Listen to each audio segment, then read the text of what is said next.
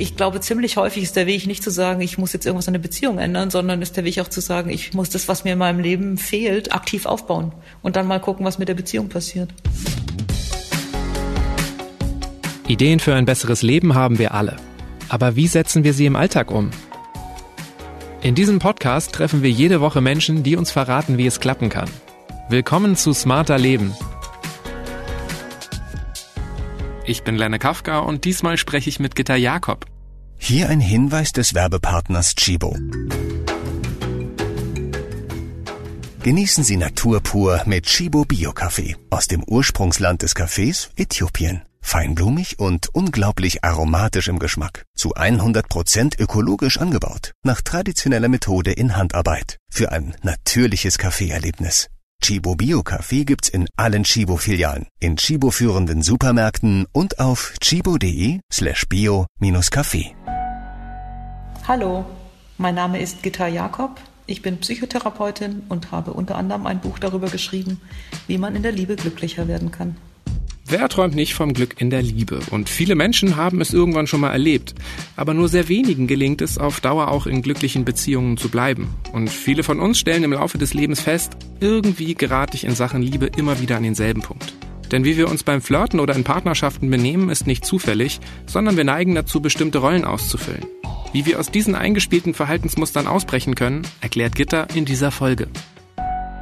Hallo Gitter, schön, dass wir sprechen können. Hallo Lenne, danke für die Einladung. Wir reden ja heute darüber, wie wir den Richtigen oder die Richtige finden können. Wie ist denn eigentlich bei dir? Glaubst du an die große romantische Liebe? Gleich die große Frage zum Anfang. Klar. Ich glaube in Bezug auf die Liebe und in Bezug auf alles Menschliche eigentlich nicht daran, dass es sowas gibt, was über einem ausgeschüttet wird oder einem widerfährt ohne eigenes Zutun. Insofern glaube ich nicht, dass es sowas gibt wie die große romantische Liebe, der ich begegne oder nicht, sondern ich glaube, dass es möglich ist, mit dem richtigen Partner eine sehr romantische Beziehung zu gestalten und dann auch eine große romantische Liebe zu erleben. In Fernsehshows ähm, und in auch so Apps wie Tinder oder bei irgendwelchen Online-Dating-Plattformen, da geht es jetzt ja auch sehr häufig immer um dieses Perfect Match. Das ist so ein Begriff, mhm. der immer wieder gerade auftaucht. Was glaubst du denn eigentlich, wie perfekt müssen Partnerinnen zu uns passen oder Partner zu uns passen, damit man so eine zufriedene Beziehung leben kann? Ich glaube, dass es das überhaupt nicht gibt, ein, Perfect Match oder eine, eine perfekte Passung. Ganz sicherlich gibt es einige Dinge, die gut passen müssen. Und wenn die nicht passen, dann sollte man es auch nicht versuchen. Also zum Beispiel muss ich, finde ich, oder sollte ich meinen Partner erotisch attraktiv finden. Ich sollte es angenehm finden, mit ihm Zeit zu verbringen. Ich sollte ihn wirklich mögen. Und, und es muss natürlich auch eine Basis da sein. Aber ich bin völlig überzeugt, dass es nicht den einen perfekten gibt. Und wenn ich den gefunden habe, dann habe ich die glückliche Beziehung. Jeder hat Macken, ich selbst und jeder mögliche Partner auch. Und es geht darum, dann auf einer guten Basis die Beziehung eben so zu gestalten und auch aktiv selbst so zu gestalten, dass sie äh, schön und befriedigend wird manche dieser Apps, die bauen ja beinahe irgendwie auf der Suche nach Perfektion auf. Also gerade Tinder zum Beispiel, da swipe man nach links, swipe man nach rechts, aber es könnte immer jemand noch Besseres geben. Glaubst du, das verändert unsere Erwartungen an die Liebe? Kann ich mir gut vorstellen, ja. Wobei, was ich vor allem beobachte bei Tinder und Co., ist das eher, dass es so eine gewisse Beliebigkeit, so eine Konsumorientierung eintritt. Also ich probiere dies aus, ich probiere jenes aus. Das größte Problem, was ich da sehe, ist, dass es äh, das Commitment eigentlich sozusagen, okay, der ist es und mit dem will ich es versuchen, verringert, weil ich kann es ja jederzeit auch mit einem anderen versuchen. Klar ist auch so die Erwartung, ich suche einfach weiter und dann ist irgendwann Mr. Right dabei und dann ist alles fein. Kann sicherlich dadurch auch geschürt werden, ja. Ja, ich habe auch manchmal das Gefühl, wie so ein Ikea-Katalog der Liebe quasi. Total, so, ne? ja. Angucken, Krass. gut finden, mitnehmen. Aber die Menschen, ja. die wir uns selber aussuchen, die tun uns manchmal auch gar nicht gut und oft passen die auch gar nicht so sehr zu uns. Ich kenne genügend Leute, die geraten immer wieder eine ähnliche Art von Beziehung, in der sie dann am Ende unglücklich werden. Lass uns das mal ein bisschen genauer anschauen. Woran liegt es eigentlich? Es liegt sicherlich zum einen dran, dass man äh, vielleicht ungünstige Präferenzen haben kann oder immer wieder bei einem ähnlichen Typen glauben kann, äh, der ist es jetzt, obwohl das gar nicht ist. Ich glaube, es liegt aber auch sehr stark daran, dass Menschen einfach ihre eigenen Muster haben und dass, wenn es schwierig wird, sie selbst immer wieder Beziehungen auf die gleiche ungünstige Art so gestalten, gestalten, dass sie dann doch nicht gut laufen. Also wenn ich mal von mir ausgehe, zum Beispiel, ich bin ein Ich bin ein Mensch, der äh, Konflikte vermeidet. Ich habe so ein bisschen Angst vor Konflikten, äh, habe ich nicht gerne. Und ähm, ich habe generell vor neuen Sachen öfters mal Angst. Ich mache aber gerne neue, coole Sachen. Und ich neige dann dazu, ähm, Männer interessant zu finden, die interessante Sachen machen und habe dann aber die Erwartung, dass die das irgendwie für mich erledigen. Verstehst du? Also, und wenn es dann nicht klappt, dann bin ich äh, übellaunig und ziehe mich zurück und vermeide es anzusprechen. Und wenn ich es ansprechen müsste, dann würde wahrscheinlich rauskommen, du, wenn du was machen willst, dann machst du auch selbst so. Okay, also projizierst du so ein bisschen deine Wünsche auf genau. die Männer oder, oder, oder suchst du so einen Stellvertreter quasi? Genau, genau. Und ich glaube, das ist, das ist was, was häufig passiert, dass es Wünsche gibt, dass es Bedürfnisse gibt, mit deren Nichterfüllung man nicht zufrieden ist. Und dass man dann erwartet, dass die Beziehung die erfüllt oder dass der Partner die erfüllt. Und wenn das dann nicht der Fall ist, dann ist man unzufrieden über die Partnerschaft. Und da sind dann halt Menschen einfach, die stecken in ihrer Haut. Also wenn ich zum Beispiel eben mit einer Beziehung unzufrieden bin, dann werde ich, wie gesagt, etwas übellaunig und motzig und rede aber nicht unbedingt drüber. Und dann könnte man von außen sagen, immer kommt sie in die gleichen Arten von Beziehungen. Das hat aber auch relativ viel vielleicht mit mir selbst zu tun.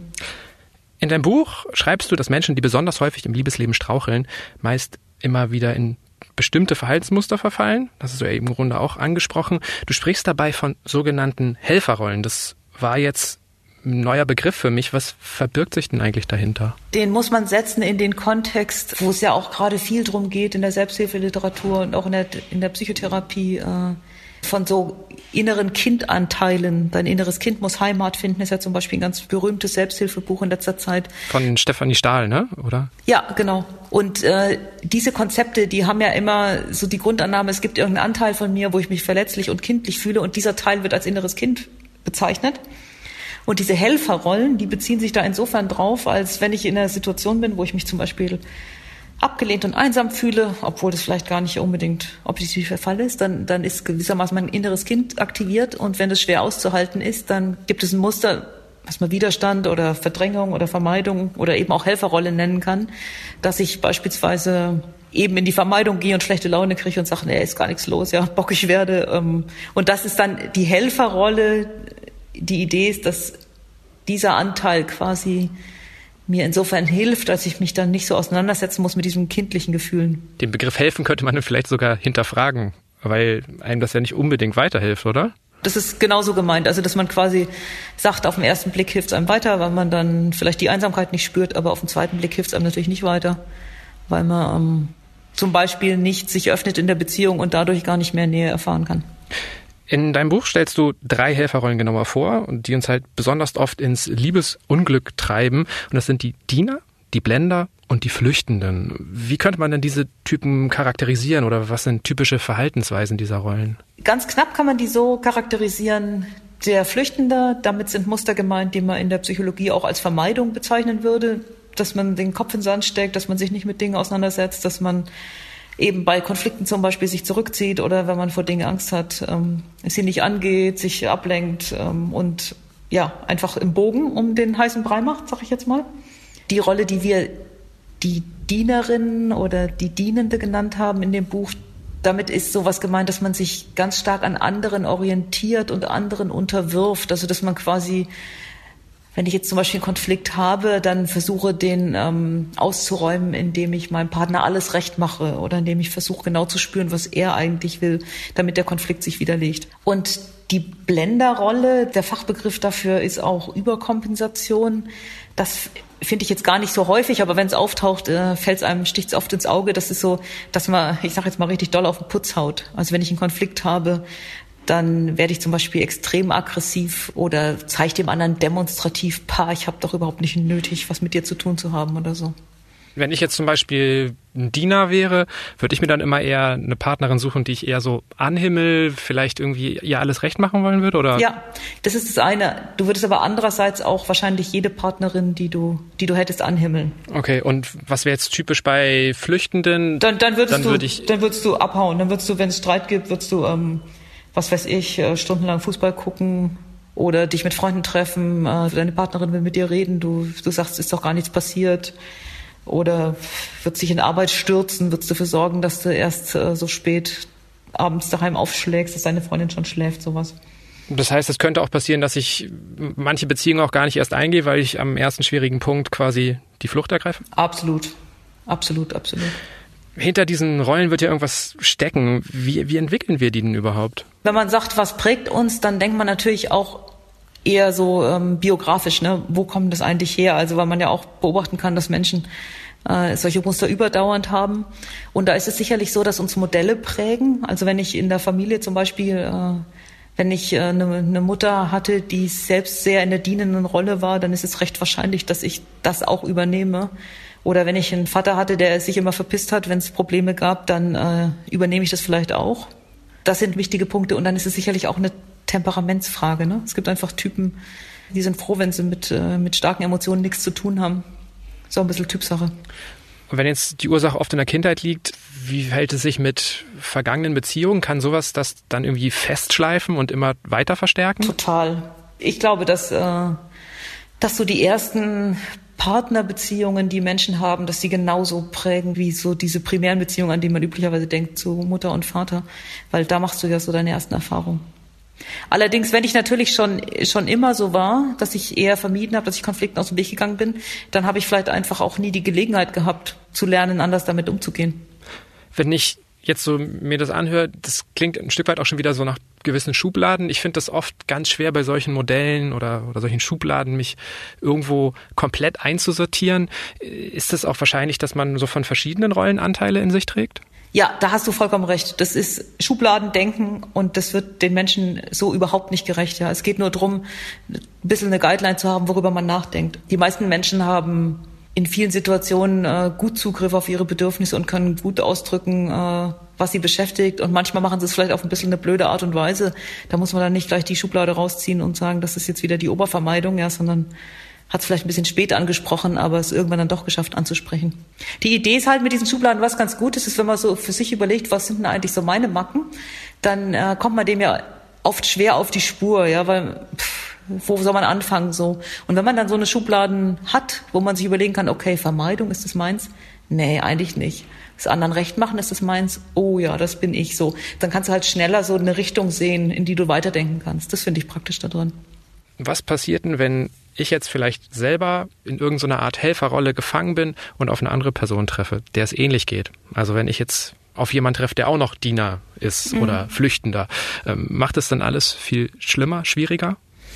Äh, gar nicht unbedingt. Also es kommt immer immer auf das Ausmaß an. Nicht automatisch, weil ich mal vermeide oder nicht automatisch, weil ich mal in die Dienerrolle gehe, sind alle Bedürfnisse unerfüllt. Ja? Wenn ich einen Partner habe, ähm, mit dem ich viele Interessen teile, mit dem ich äh, die Haltung zum Leben teile und wir sind dann beide auch noch so drauf, dass wir uns gerne um den anderen kümmern, dann kann das sogar ausgesprochen gut laufen. Ja? Das kann eine, kann eine sehr glückliche Beziehung werden. Wenn es in unserem Leben Situationen gibt, wo es eigentlich wichtig wäre, mal Konflikte zu klären oder bestimmte Themen anzupacken oder Entscheidungen zu treffen. Und keiner traut sich, weil jeder denkt, oh je, wenn ich es anspreche, dann kommt die andere Person in, in schlechte Gefühle. Und dann wird es gemeinsam äh, um des äh, Friede, Freude, Eierkuchens willen vermieden, dann ist es natürlich fatal. Hier ein Hinweis zum heutigen Werbepartner. Das ist Otto. Otto hat gerade eine Kampagne für mehr Nachhaltigkeit gestartet unter dem Motto Veränderung beginnt bei uns. Es ist nämlich nicht egal, wie wir leben, wie wir unser Zuhause gestalten und aus welchem Holz unsere Möbel sind. Deshalb gibt's bei Otto zum Beispiel über 100.000 Gartenmöbel aus nachhaltigem Holzanbau. Veränderung beginnt bei uns. Mehr Infos findet ihr in den Show Notes und bei Otto. Wir haben jetzt eben geschaut, was passiert oder wie sich das auf eine Beziehung auswirken könnte, wenn man eine bestimmte Helferrolle ausübt immer. Lass es auch mal andersrum machen und mal ein paar konkrete Fälle durchsprechen. Wenn ich jetzt an Bekannte von mir denke, da gibt es so ein paar, die mittlerweile sagen so, ich weiß nicht, ich bin halt immer der gute Freund oder immer die gute Freundin und in mich verliebt sich eh keiner, weil ja, ich bin halt einfach nicht mehr. Also ne, dieses Stichwort Kumpelfalle, Friendzone. Dann gucke ich mir die Leute an und denke so, nö, du bist klug, sympathisch, siehst doch irgendwie auch attraktiv aus. Das kann nicht sein. Was könnte das Problem sein, warum diese Menschen immer wieder in diese Situation geraten oder auch so ein Selbstbild entwickelt haben? Ich finde es immer sinnvoll zu schauen, was mache ich selbst, ja und nicht so sehr ähm, davon auszugehen, irgendwas passiert mir immer wieder schicksalhaft. Ich glaube, dass das Menschen sind, die sich auch in, in der Rolle anbieten. ja, die, wenn sie an jemandem Interesse haben und äh, die Person äh, es findet ein Gespräch statt oder es findet ein Austausch statt ähm, und die und die andere Person hat vielleicht nicht initial auch Interesse, dass sie dann äh, zum Beispiel in der guten Freundrolle versuchen, da irgendwie sich ranzurobben, anstatt mal vielleicht auch mutig zu sein und einfach ein bisschen offensiv zu flirten, auch wenn das vielleicht Überwindung kosten würde. Mhm, weil die Kumpelrolle eine ist, in der diese Person sich sicher fühlt? Ja, in der man sich selbst, in der man sich selbst wohlfühlt, wenn man dann vielleicht auch so ein bisschen so eine Dienerkomponente hat, ja, das ruft der andere sozusagen so ein bisschen ab und dann ist es erstmal alles ganz geschmeidig und harmonisch. Aber wenn ich eigentlich was anderes will, dann sollte ich da vielleicht ein bisschen penetranter sein und einfach ein bisschen kerniger flirten und ähm, mal gucken, was da noch so geht. Wenn das dann erstmal eine Weile gelaufen ist, ne, wenn ich dann erstmal ähm, viele Abende mich habe zum, zum Privattherapeuten machen lassen und vollquatschen lassen, dann ist irgendwann natürlich der auch abgefahren. Dann, dann spielt sich auch so ein Muster ein, was dann natürlich immer schwerer zu durchbrechen ist, je länger es andauert. Also geht es darum, auch die eigene Komfortzone zu verlassen? Absolut. Ein anderer Fall, den ich jetzt schon echt häufig auch in Gesprächen mitbekommen habe, ist, dass Leute immer wieder mit Menschen anbändeln, die sich irgendwie nicht so wirklich binden wollen. Also die dann irgendwie selber vergeben sind oder äh, sie kommen aus einer Beziehung oder vielleicht sind das auch eher so, weiß nicht, so Freigeister. Mhm. Ich kenne das glaube ich auch von mir ehrlich gesagt. Mit Anfang 20 hatte ich auch mal so eine Phase und das ist ja auch kein Zufall denke ich jetzt im Nachhinein, oder? Das glaube ich auch, ja. Nehmen wir ruhig mich. Was glaubst du, warum ich immer wieder an solche Leute geraten bin, die sich nicht binden wollten? Tja, ich meine, ich kenne dich ja fast gar nicht. Insofern will ich mich jetzt nicht äh, fürchterlich aus dem Fenster lehnen. Aber meine Vermutung wäre schon, dass es bei dir ähm, in irgendeiner Form Zweifel dran gab, ob jetzt eine feste Bindung wirklich das Richtige ist. Oder vielleicht auch einfach Angst vor einer, vor einer festen Bindung. Auch Angst von dem anderen was zu fordern und dann womöglich enttäuscht zu werden, weil die andere Person tatsächlich sagt, nee, das kriegst du nicht von mir, das, das biete ich dir nicht, ich, du kriegst es hier nur low level. Ich kenne so Leute natürlich auch und ich glaube, das hat schon auch relativ viel zu tun mit, ja, sich auch nicht festlegen wollen. Auch da, also so die Guideline, die ich da immer habe, ist immer zu gucken, inwieweit sind meine Bedürfnisse trotzdem erfüllt. Ja, vielleicht bin ich auch in einer Lebensphase, wo das eigentlich ähm, sehr angenehm ist, dass ich mich eben nicht committen muss und dass ich viel Freiheit habe und äh, in, in der Beziehung für mich vielleicht eine nette Sache ist, nice to have, aber muss jetzt nicht sein. Wenn in dem Sinne das für beide zum Beispiel einigermaßen erfüllt ist, dann würde ich das unbedingt nicht, nicht pathologisieren wollen, ja, also nicht sagen, das ist jetzt schon wieder irgendeine Helferrolle und jeder muss doch immer zu total committed sein. Okay. Wenn wir jetzt irgendwie immer wieder in so Verhaltensmuster reingeraten, wie kommen wir denn da überhaupt raus? Äh, ja, sehr gute Frage. Darum muss es ja letztendlich gehen indem man sich, glaube ich, äh, versucht, sehr ehrlich mit sich selbst zu sein und sich zum einen eben diese Frage stellt, was sind da eigentlich meine Bedürfnisse gerade? Was sind meine Bedürfnisse für die Beziehung? Und auch, was sind meine Bedürfnisse gerade sozusagen im Leben insgesamt? Das Zweite ist dann, wenn ich für mich einigermaßen klar habe, was meine Bedürfnisse sind, dann zu überlegen, was tue ich selbst, um diese Bedürfnisse nicht zu erfüllen also wenn ich sage, mein Bedürfnis ist definitiv äh, Commitment und langfristige Bindung und ich suche mir nur Partner oder fange nur was mit Leuten an, die schon anderweitig vergeben sind, wo ich immer nur die Zweitbeziehung bin, dann ist es an mir äh, zu sagen, ich muss mir jemand anders suchen und, und nicht ähm, der aktuelle Mensch, dessen Lover ich bin, äh, der muss sich jetzt trennen. Du hast jetzt eben gerade so was gesagt wie, ich glaube, generelle Bedürfnisse oder generelle Zufriedenheit. Mhm. Meinst du dann, man sollte also auch gar nicht jetzt nur immer auf sein Liebesleben oder sein Flirtverhalten schauen, sondern auch generell auf den Alltag? Absolut. Also was ich zum Beispiel ähm, am Anfang sagte, dass ich das von mir kenne, so ein, so ein Muster von, ich möchte eigentlich äh, spannende Sachen machen, lagere das dann aber so quasi auf, projiziere das auf den Partner, weil ich selbst Angst davor habe sowas zum Beispiel, äh, da ist es extrem wichtig, auch zu gucken, was will ich denn eigentlich von meinem Leben, worauf habe ich eigentlich Lust, was macht mich glücklich. So, weil ich glaube, ganz häufig äh, wird auch generell fehlendes Glück und generell schlechte Bedürfniserfüllung halt auch in die Beziehung rein projiziert, so nach dem Motto, es ist alles so frustrierend mit dem.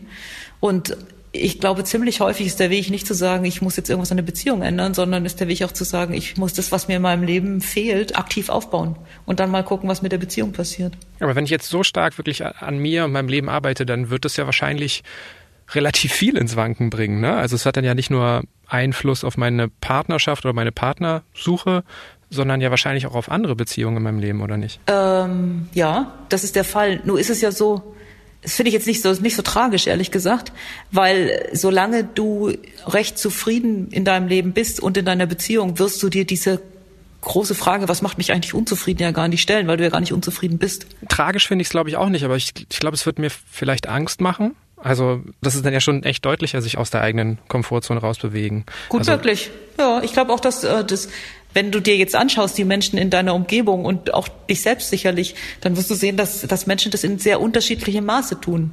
Ne? Es gibt Menschen, die da extrem und konsequent sind und sagen, jetzt habe ich darüber nachgedacht und mir ist klar geworden, was mir wirklich wichtig ist und das ziehe ich jetzt durch. Und dann gibt's ja auch ganz, ganz viele, die da nur den halben Weg gehen oder nur kleine Schrittchen oder gar keine oder ewig von träumen so. Also so, letztendlich, wie sehr ich im, das ist jetzt sozusagen das ganz große Thema, aber, aber wie sehr ich im Leben ähm, mich dafür einsetze, dass ich glücklich werde. Jetzt bezogen auf die Beziehung oder bezogen auf, auf andere Dinge. Da unterscheiden sich die Menschen ja einfach und das ist ja auch in Ordnung. Heißt es dann irgendwie vielleicht einfach auch, dass tatsächlich vor dem Liebesglück erstmal die Selbstliebe steht oder die Zufriedenheit mit sich? Ja, ich glaube schon. Ja. Selbstliebe, ich würde ich würde sagen, so eher so Zufriedenheit auch mit dem eigenen Leben oder so die Arbeit an der Frage, was ist für mich eigentlich wichtig. Und ich glaube, manchmal, manchmal sieht man ja so Beziehungen, die finde ich immer, da bin ich immer voller Bewunderung, äh, die wirklich so ganz jung zusammenkamen und irgendwie noch ganz harmonisch und glücklich auch noch Jahrzehnten Ehe sind und die Kinder sind groß und, und man hat so das Gefühl, das ist wirklich so eine Einheit, so Paare, kennst du vielleicht auch. Ich glaube, da ist es so, dass es sich auch zusammen entwickeln kann bei einem Paar. Aber bei vielen Menschen, die als Erwachsene wiederholt neue Partner suchen, ist es sicherlich eher eine individuelle Frage. Was glaubst du denn, was diese Beziehung, die du gerade angesprochen hast, ausmacht? Warum die nach all den Jahrzehnten noch so glücklich sind? Haben die dann gar nicht irgendwie diesen kindlichen Ich-Anteil in sich? Haben die keine Probleme? Das wird ja kaum der Fall sein.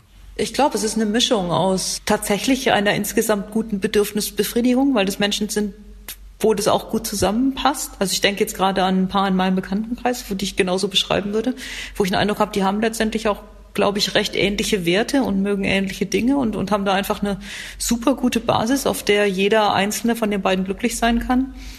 Haben einen sehr respektvollen Umgang miteinander, kennen sich schon ewig und ja, wirken einfach so Baseline äh, sehr offen und anständig miteinander. Und ich glaube, auf der Basis kann man kann man eine sehr glückliche und zufriedene Beziehung führen. Fassen wir es vielleicht mal zusammen. Also es geht viel darum, auf sich selbst zu schauen. Es geht viel darum, sich selber zu hinterfragen. Ähm, wenn man den Partner gefunden hat, auch eine gemeinsame Basis zu finden. Ich weiß jetzt nicht, wie es dir geht, wenn ich mich verliebe. Gehen wir einfach mal an den Anfang zurück. Ähm, mhm. Das passiert ja manchmal total schnell. Und wenn ich dann erstmal verliebt bin, so, dann lebe ich total in dem Moment und dann weiß ich nicht, wie rational ich über sowas noch nachdenke, ob das jetzt alles gegeben ist. Passt das zu mir? Äh, haben wir die Bedürfnisse? Nein. Ähm, Nein, aber das ist ja auch ein anderer State. Also verliebt sein, ich würde sagen, alles, was wir jetzt besprochen haben, würde ich nicht beziehen aufs Verliebtsein. Ich glaube, äh, verliebt sein ist wirklich ein anderer Zustand. Verliebt sein ist ja es wird ja auch oft beschrieben als so ein hormoneller Ausnahmezustand. Wenn man dann mit Psychotherapeuten spricht, dann heißt es, es ist wie eine, wie eine Person in der Manie oder so. Also es gibt ja auch so quasi in Anführungszeichen Symptome der Verliebtheit.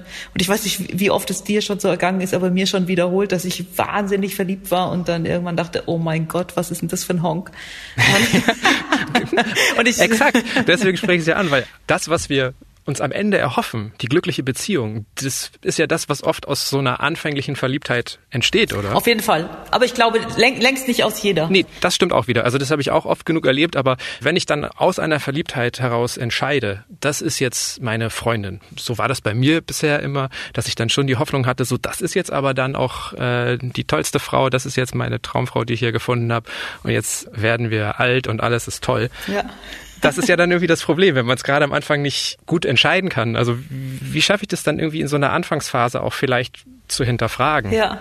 Das, das gibt da ja generell sozusagen verschiedene Situationen oder verschiedene Konstellationen. Ich denke, jeder kennt diesen Effekt, dass man sich verliebt in eine Person, von der man denkt, das ist die größte, die tollste, was, was für ein toller Typ und dann äh, flaut die Verliebtheit ab und man bewertet die Sache ganz anders und das ist halt vielleicht sogar ein bisschen peinlich.